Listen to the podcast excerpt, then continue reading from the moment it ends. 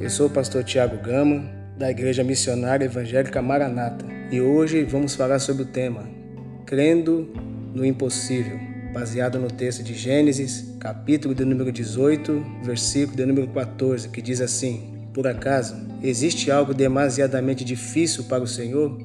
Apateado versículo. Nessa pergunta que o Senhor fez a Sara, ele deixa que o homem tenha livre-arbítrio de crer e espera de cada um de nós uma resposta de fé.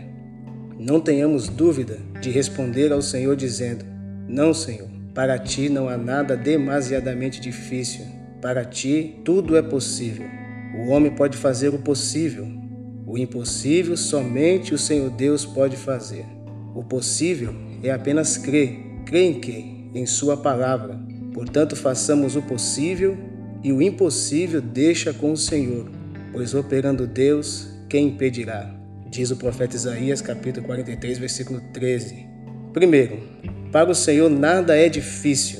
Então, primeiro ponto, Sara riu em face da reiteração da velha promessa de ser mãe. Gênesis 18, versículo 13. Sara riu não da capacidade de Deus em cumprir a promessa, mas sim da sua própria incapacidade de ser mãe. Segundo, nunca e jamais, em hipótese alguma, devemos duvidar do que Deus é capaz de fazer em prol de nossas vidas. Gênesis capítulo 18, versículo 14. E terceiro, Sara achava muito difícil ser mãe, uma vez que já tinha ultrapassado a condição física para a concepção. Entretanto, a resposta divina aparece na vida de Sara. Acaso para Deus existe algo difícil? Transpunha o problema para a esfera do poder miraculoso de Deus Deus é especialista em fazer milagres. E no Novo Testamento eu me lembro das palavras de Jesus, em Mateus capítulo 9, do 28 ao 29, Jesus fez uma pergunta parecida aos dois cegos, que lhe seguiram pedindo compaixão, dizendo: Credes que eu posso fazer isso? Responder-lhe: Sim, Senhor.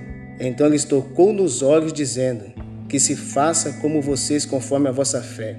Precisamos dar ao Senhor a mesma resposta de fé daqueles homens Sim, Senhor, eu creio que tu podes realizar este milagre. O Senhor desejava uma resposta afirmativa por parte de Sara. E o segundo ponto, devemos crer na promessa de Deus. Isso é de suma importância. Primeiro, em outra ocasião, quando Maria achou difícil o cumprimento da promessa, a resposta angelical foi a seguinte: Porque para Deus nada é impossível. Lucas capítulo 1, versículo 37. Segundo, o apóstolo Paulo disse em Tito 1:2 que Deus não pode mentir. E terceiro, o escritor da carta aos Hebreus foi mais enfático ainda ao afirmar que é impossível que Deus minta. Coisa interessante, Hebreus capítulo 6, versículo 18. E quarto ponto, portanto, meus irmãos, mesmo em circunstâncias desfavoráveis ou adversas, creia sempre que para Deus tudo é possível. Mateus capítulo 19, versículo de número 26. Deus é maior do que todos os nossos problemas. Não existe problema que Ele não possa resolver. Ele pode resolver toda e qualquer situação, por mais difícil que seja. Creia tão somente. Deus te abençoe.